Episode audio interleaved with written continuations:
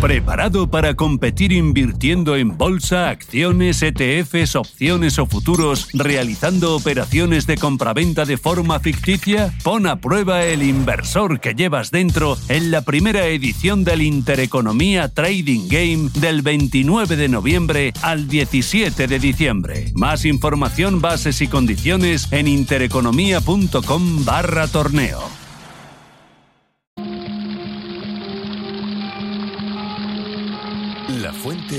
Vida. Un viaje a través de los siglos y la historia de la humanidad.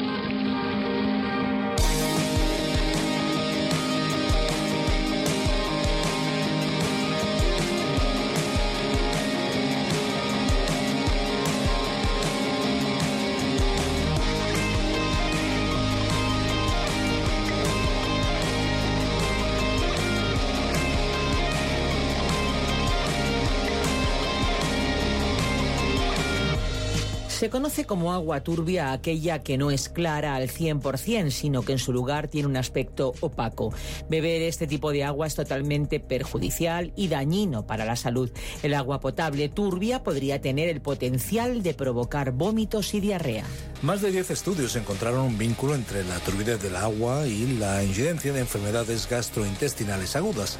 De acuerdo con los investigadores, la turbidez del agua es provocada por partículas no disueltas. También podría ser una evidencia de vertidos que contengan no solo sedimentos, sino gérmenes dañinos para el organismo.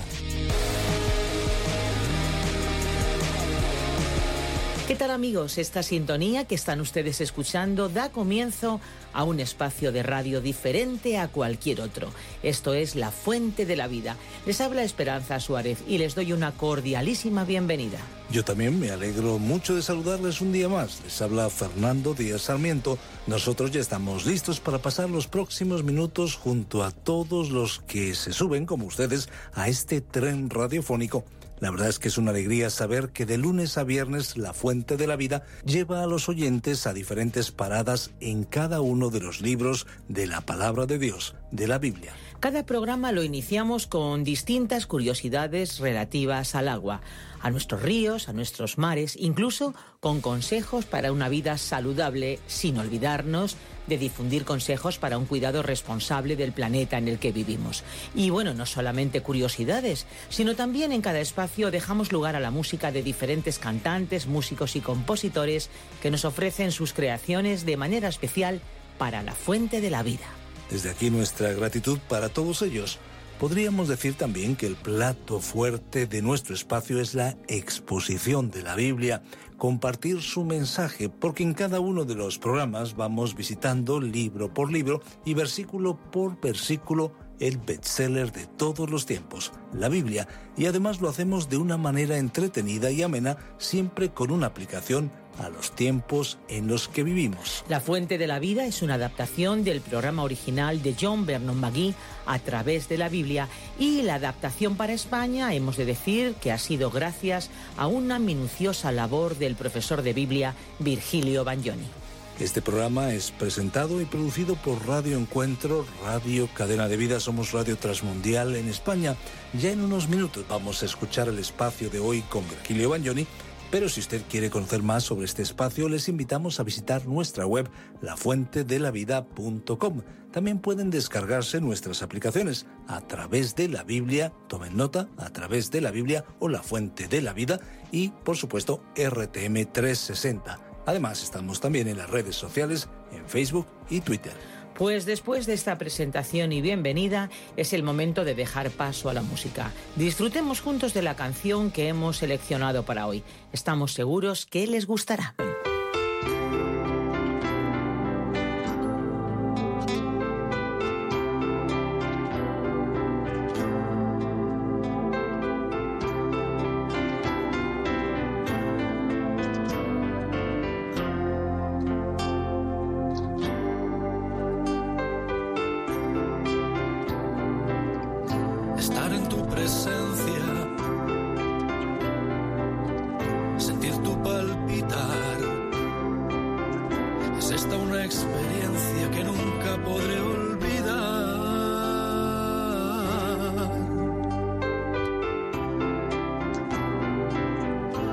Que estás conmigo,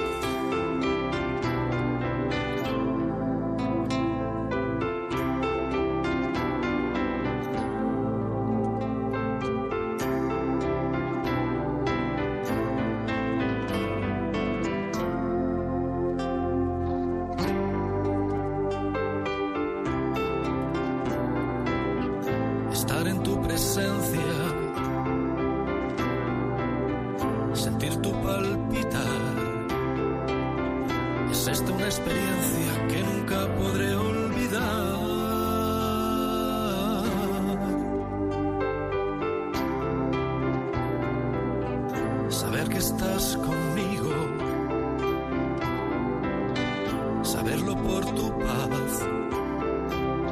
Son estas sensaciones imposibles de evitar.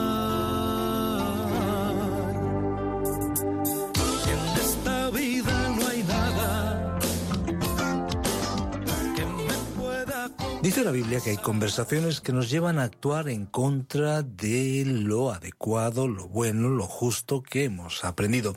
También dice la palabra de Dios, nos advierte de hecho que es mejor no prestar atención a esas malas ideas, malos consejos, ni juntarnos con aquellos que pueden ser malas compañías, eh, porque practican principios contrarios a lo que Dios indica. Pues el mundo está lleno de personas que proponen hacer cosas incorrectas. De hecho, somos constantemente invitados a practicar aquello que desagrada a Dios. A veces esas personas incluso pueden parecer buenas y hasta fieles a Dios, pero en el fondo tienen unas intenciones muy retorcidas. En el libro de Judas hay una importante advertencia sobre este asunto. Qué pertinente, ¿verdad? Qué relevante es el mensaje del libro de los libros. Nos vamos justamente a los versículos 4 al 6 para descubrir lo que Dios nos quiere enseñar a través de esta revelación. Llega el momento de dar paso a Benjamín Martín para escuchar la reflexión de hoy, pero antes unos segundos para recordarles nuestras vías de comunicación más inmediatas, como es el caso del WhatsApp. 601 2032 65. No se imaginan la alegría que nos produce escuchar esos mensajes de voz y de leer esos mensajes de texto. Gracias por estar ahí al otro lado. Recuerden nuestra vía más inmediata, el 601-2032-65 y por supuesto pueden también descargar la aplicación Radio Encuentro para Android y para iPhone o la página web www.lafuentedelavida.com.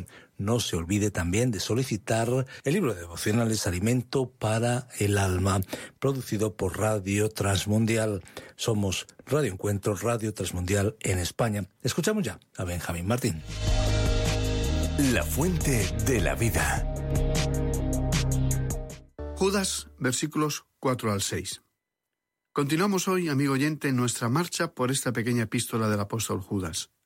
En nuestro programa anterior, recordamos que el apóstol Pablo advirtió a sus lectores en varias ocasiones en cuanto a los peligros de la apostasía. En su último discurso ante los ancianos de la iglesia de Éfeso y en medio de unas emotivas palabras de despedida, pronunció la siguiente advertencia que podemos leer en el libro de los Hechos, capítulo 20, versículos 29 al 31. Por tanto, mirad por vosotros y por todo el rebaño en que el Espíritu Santo os ha puesto por obispos para apacentar la iglesia del Señor, la cual él ganó por su propia sangre. Porque yo sé que después de mi partida entrarán en medio de vosotros lobos rapaces que no perdonarán el rebaño. Y de entre vosotros mismos se levantarán hombres que hablarán cosas perversas para arrastrar tras sí discípulos. Por tanto, velad, acordándoos de que por tres años, de noche y de día, no he cesado de amonestar con lágrimas a cada uno. Pero con el paso del tiempo y a pesar de las advertencias del apóstol Pablo, llegó el día en que la iglesia en Éfeso quedó expuesta a la influencia de los apóstatas. Por otra parte, no debemos contemplar el tema de la apostasía como un tema lejano a la actual situación de algunos sectores que dicen aceptar las creencias del cristianismo. Haremos bien en dedicar cierto tiempo a observar, a leer y a escuchar lo que se enseña y se publica sobre doctrinas importantes de la Biblia. Ello no debe crear desconfianzas injustificadas hacia nadie, ni tampoco promover actitudes hostiles hacia personas que parezcan tener otros puntos de vista. En tal sentido, recordemos que en nuestro programa anterior reconocimos que en el momento de corregir a quien necesite corrección, debemos presentar la verdad con amor. Así que la situación actual del cristianismo en general debería más bien estimularnos a profundizar, en nuestro estudio de la Biblia para reforzar nuestra fe y para mantenernos informados de todo lo que se comenta sobre estas creencias que hicieron crecer a las primeras iglesias cristianas y transformaron las vidas de los apóstoles. Creencias que ellos nos transmitieron bajo la guía del Espíritu Santo. Comenzaremos nuestro programa añadiendo algunos comentarios sobre el versículo 4 que por falta de tiempo no pudimos incluir en nuestro programa anterior.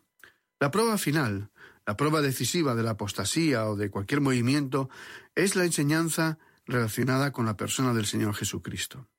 Si un movimiento niega la deidad de Cristo, usted puede descartarlo definitivamente porque debemos ser muy cuidadosos con un tema tan importante como la deidad de Cristo. Hay muchas facetas en las cuales algunos niegan la deidad de Cristo y sin embargo dan la impresión de que creen realmente en Él como el Salvador del mundo. El apóstol Pedro advirtió acerca de esta cuestión en su segunda carta, capítulo 2 y versículo 1, cuando escribió, Hubo también falsos profetas entre el pueblo, como habrá entre vosotros falsos maestros, que introducirán encubiertamente herejías destructoras y hasta negarán al Señor que los rescató, atrayendo sobre sí mismos destrucción repentina. Y el apóstol Pablo escribiendo a los Gálatas en el capítulo 2 y versículo 4 advirtió, a pesar de los falsos hermanos que se habían introducido entre vosotros a escondidas, para expiar nuestra libertad, la cual tenemos en Cristo, para reducirnos a esclavitud. Así que tenemos que ser cuidadosos ante cualquier movimiento que parezca tener la bendición de Dios. Algunas organizaciones que actúan fuera de la Iglesia pueden salirse por la tangente en el sentido de expresarse de forma ambigua o valerse de subterfugios o evasivas para evitar definirse con claridad ante la deidad de Cristo. No olvidemos que el enemigo de Dios intenta introducirse en la Iglesia pasando desapercibido para crear confusión. En el versículo 4 leímos que ciertas personas habían entrado a la Iglesia de una manera encubierta, ocultando sus verdaderas intenciones. Estos hombres se han introducido aparentando creer una cosa, pero en sus corazones creían algo completamente diferente. Pretendían ser ministros de luz, pero en realidad eran ministros de Satanás. Y estos, dijo aquí Judas, han entrado encubiertamente, los que desde antes habían sido destinados para esta condenación. Ahora, observemos la frase hombres impíos que convierten en libertinaje la gracia de nuestro Dios y niegan a Dios, el único soberano, y a nuestro Señor Jesucristo. Se está hablando aquí de personas que son malvadas por naturaleza, y que hacen dos cosas. Primero, distorsionan o niegan la gracia de Dios. Y como dice el texto, convierten en libertinaje la gracia de nuestro Dios. Y segundo, niegan la deidad del Señor Jesucristo, como dice el texto leído, y niegan a Dios, el único soberano, y a nuestro Señor Jesucristo. Se trata de personas que simplemente han dejado a Dios fuera de sus vidas. Es importante saber si un hombre que enseña y predica la palabra de Dios es un creyente auténtico y fiel, cuya conducta es un reflejo de lo que enseña y predica, o si se trata de alguien que ha dejado de lado a Dios en su vida. La palabra libertinaje de este versículo 4 es importante. Consiste en un desenfreno en las obras o palabras de una persona y contiene las ideas de rebeldía y arrogancia. Son personas que hacen lo que les place, incluso si con sus acciones ofenden la sensibilidad de otras personas. Judas dijo que tales personas convertían la gracia de Dios en libertinaje, en una conducta inmoral. Como hemos visto, el apóstol Pablo advirtió a los creyentes de Galacia sobre el peligro de transformar la gracia de Dios en esa especie de libertinaje que impulsa a las personas a hacer lo que les place. Y concretó su advertencia en las palabras que escribió en su carta a los Gálatas, capítulo 5, versículo 13, cuando dijo, Os hablo así, hermanos, porque habéis sido llamados a ser libres, pero no os valgáis de esa libertad para dar rienda suelta a vuestras pasiones. Más bien, servíos unos a otros con amor. La apostasía de nuestro tiempo se caracteriza por una burda inmoralidad. Sus seguidores han descartado todos los grandes preceptos de la Biblia relacionados con la moralidad, aceptando una nueva moralidad. Es por ello que algunos sectores del cristianismo adoptan, consienten y toleran esa inmoralidad. Un escritor dijo que uno de los problemas actuales de la humanidad es que la gente confunde el sexo con el amor, y el dinero con la inteligencia. Un credo secular para la época actual podría resumirse en los siguientes cinco artículos. Dios es una creación de las ilusiones humanas. La religión es un mecanismo de escape de la realidad. El hombre es un gorila avanzado que formula demasiadas preguntas y reprime demasiados deseos. Los conceptos morales dependen del gusto de cada persona. El amor es un arte. Y la vida es un conjunto de éxitos, fracasos, frenética actividad, bullicio, opresión, fraude y corrupción. Este es, para algunas personas, su punto de vista sobre la naturaleza de la vida. El libertinaje o permisividad que estamos presenciando se caracteriza en general por un total alejamiento de Dios y en algunos casos por una acción imprudente o temeraria de la justicia. El matrimonio está siendo ignorado y se considera no esencial. Una persona puede vivir con quien desee vivir, haciendo caso omiso de la moralidad que ha permitido el establecimiento de familias, sociedades estables y naciones sólidamente constituidas. Estos factores deberían constituir una advertencia en el proceso de selección de maestros o educadores de la Biblia. Estas consideraciones surgen del contexto de las señales de alarma expresadas por el apóstol Judas. Otra característica de un apóstata es que niega al Señor Dios y a nuestro Señor Jesucristo. Puede que hable sobre Dios, o sobre el Señor Jesús, aunque negará la verdadera naturaleza de su persona, palabras y obras.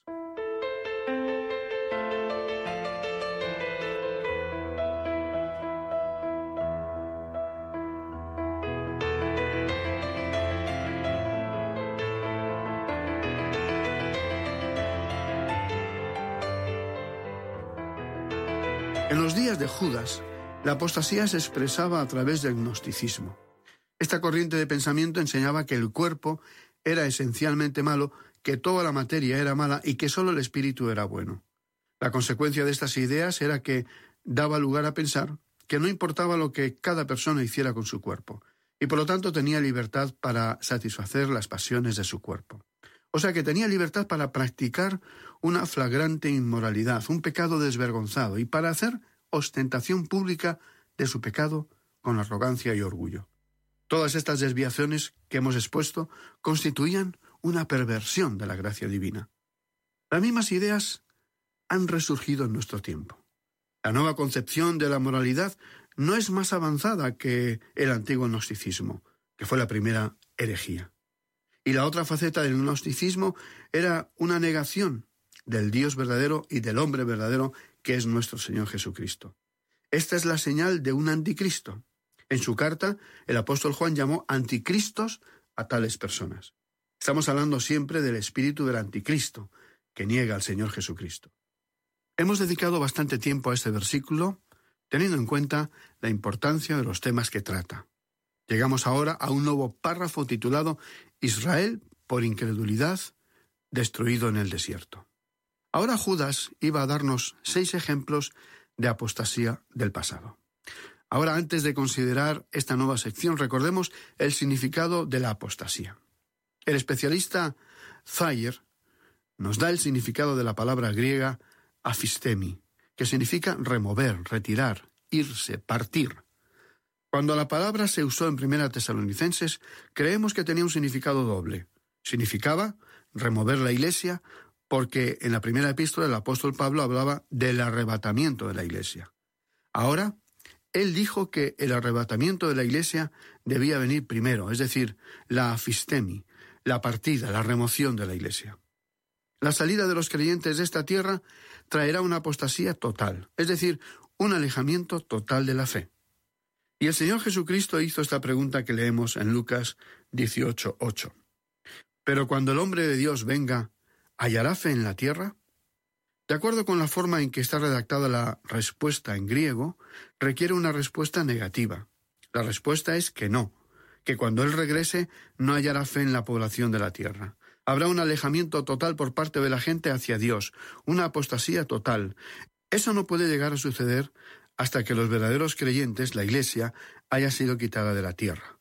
Y este acontecimiento, por supuesto, puede ocurrir en cualquier momento. Ahora, como ya anticipamos, Judas nos daría aquí los seis ejemplos de la apostasía del pasado, es decir, una serie de alejamientos de la fe.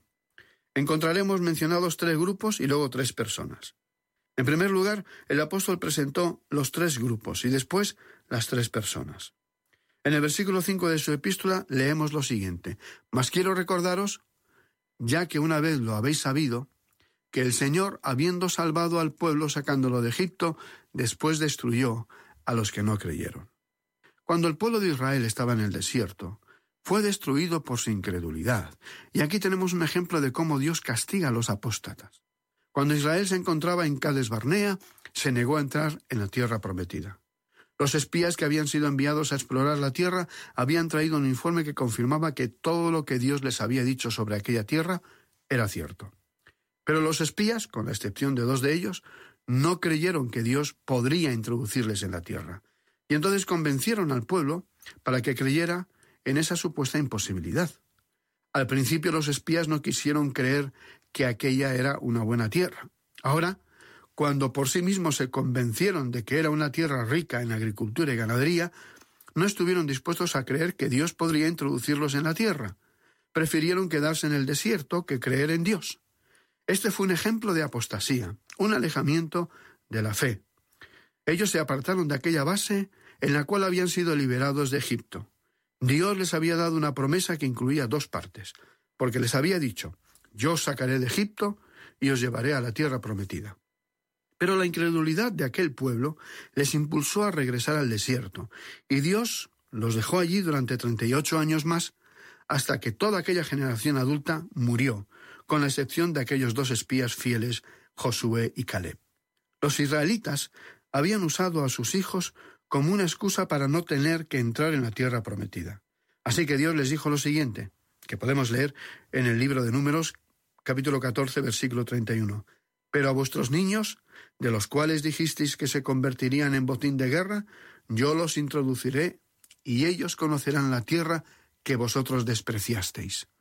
Pero la generación anterior recibió el castigo de su rebeldía e incredulidad, reflejado también en las palabras de este mismo capítulo de Números 14, versículos 32 y 33, que dicen, En cuanto a vosotros, vuestros cuerpos caerán en este desierto. Vuestros hijos andarán pastoreando en el desierto cuarenta años y cargarán con vuestras rebeldías hasta que vuestros cuerpos sean consumidos en el desierto. Y así, la nueva generación de israelitas cruzó el río Jordán y entró en la tierra prometida, tal como Dios lo había prometido. Y su primera conquista fue la ciudad de Jericó. Y como hemos dicho, la generación que cayó en la apostasía, que se había alejado de la fe, fue destruida en el desierto. Y este fue el primer ejemplo que nos presentó el apóstol Judas. Después tenemos aquí otro ejemplo. Los ángeles en rebelión fueron encadenados. En el versículo 6 de esta epístola del apóstol Judas leemos, Y a los ángeles que no guardaron su dignidad, sino que abandonaron su propia morada, los ha guardado bajo oscuridad en prisiones eternas para el juicio del gran día. Este versículo abre para nosotros una gran verdad que no captamos con tanta claridad en ninguna otra sección de la palabra de Dios, aunque hemos leído en otro pasaje que habría otro juicio de ángeles. En algún momento del pasado, ciertos ángeles no conservaron su estado o condición original. Dios les había creado con una libre voluntad, y ellos no se reproducen como los seres humanos, así que no heredaron una naturaleza pecaminosa como los seres humanos. Cada ángel fue creado por Dios con una voluntad libre. Ahora, algunas de esas criaturas espirituales fueron captadas y participaron en una rebelión por la cual fueron mantenidos en prisión. Aparentemente, los ángeles caídos están divididos en dos grupos. Uno de estos grupos está formado por aquellos ángeles que evidentemente se habían revelado tanto que tuvieron que ser puestos en prisiones, encarcelados y ya no tienen más libertad de movimiento. Pero aparentemente hay otro grupo de ángeles caídos en la rebelión que tiene libertad de movimiento y están bajo el liderazgo de Satanás. Parece evidente que estos son los demonios mencionados en las Sagradas Escrituras y han alcanzado una cierta importancia en nuestro tiempo. Por muchos años, el grupo crítico del cristianismo ha negado todo lo sobrenatural que aparece en la Biblia y ha negado la existencia de criaturas como los ángeles. Estamos viviendo en una época materialista y el punto de vista que ha predominado en tales círculos es que la idea bíblica de Dios y de los ángeles fueron en su tiempo supersticiones en las cuales la gente ya no necesita creer. Creemos que fue Huxley el que dijo que la creencia en Dios se estaba apagando con perspectivas de desaparición en esta era científica. Queremos reservar la exposición del resto de este tema para nuestro próximo estudio, en el cual hablaremos de este asunto que es de suma importancia. Porque aún la gente habla hoy sobre personas que son poseídas por los demonios, que, como dijimos antes, serían aparentemente aquellos ángeles caídos que no fueron colocados en las prisiones y que actúan en el presente bajo la autoridad de Satanás. Y el ser poseído por un demonio es algo aceptado por muchas personas como una realidad, por lo cual este tema es de rigurosa actualidad, siendo un tema de mayor o menor importancia o de popularidad variable, dependiendo del país del que estemos hablando. Y paradójicamente, en esta era en la cual predomina el materialismo, la secularización de los valores en todos los órdenes y el escepticismo hacia todo lo que se considera religioso, sagrado, espiritual, aún se da énfasis a aquello que es estrictamente espiritual. Esto es algo realmente sorprendente y significativo, que nos indica el gran vacío que existe en el corazón humano. Y por otra parte, ¿qué diremos de aquellos ángeles que han sido encarcelados y están esperando un día de juicio? Así que teniendo en cuenta todos los interrogantes e inquietudes que este tema plantea, queremos dedicarle el tiempo apropiado y entonces continuaremos tratando este asunto en nuestro próximo programa, en el cual continuaremos con la exposición de este versículo 6, con la meta de considerar también el versículo 7. Así que, amigo oyente, al concluir nuestro estudio de hoy, le invitamos a acompañarnos en nuestras reflexiones sobre este importante tema que forma parte de nuestro extenso recorrido a través de la Biblia. Es nuestra ferviente oración que Dios nos ilumine a todos ante los temas que estamos tratando, para que aclare las dudas de aquellos pasajes de la Biblia en los cuales quizás no se haya profundizado lo suficiente. De corazón, deseamos que los estudios resulten de provecho espiritual y de utilidad en la vida cotidiana. Así que, si Dios lo permite, nos despedimos hasta nuestro próximo encuentro. Queridos amigos, gracias por acompañarnos una vez más en este viaje a través de la Biblia. Ahora llega el tiempo de despedirnos. Nos acercamos, como ya ven ustedes, al final de este espacio, pero nuestro recorrido por los libros de la Biblia no para, continúa, ya que aquí estaremos en la próxima edición y también porque pueden seguir escuchando este espacio en otros medios, además de escuchar toda nuestra programación, la programación de esta emisora de radio. Recuerden que pueden descargar los podcasts de nuestro programa en lafuentedelavida.com y a través de la aplicación multilingüe. Una aplicación que está ya disponible en dispositivos móviles a través de la aplicación La Fuente de la Vida que también se puede encontrar con el nombre A través de la Biblia.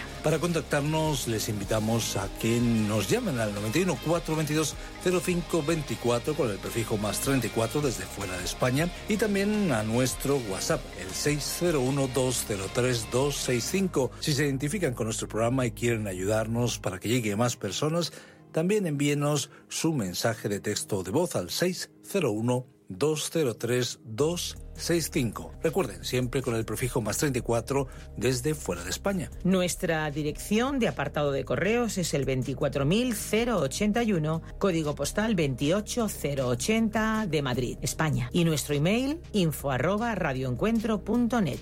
Gracias por acompañarnos en este viaje. Un saludo desde nuestros estudios de Radio Encuentro en Madrid para todo el mundo. Somos Radio Transmundial en España. Hasta pronto. No olvide que hay una fuente de agua viva que nunca se agota. Beba de ella. Este ha sido un programa de Radio Transmundial producido por Radio Encuentro. Radio Cadena de Vida. Radio Intereconomía es la radio económica de referencia.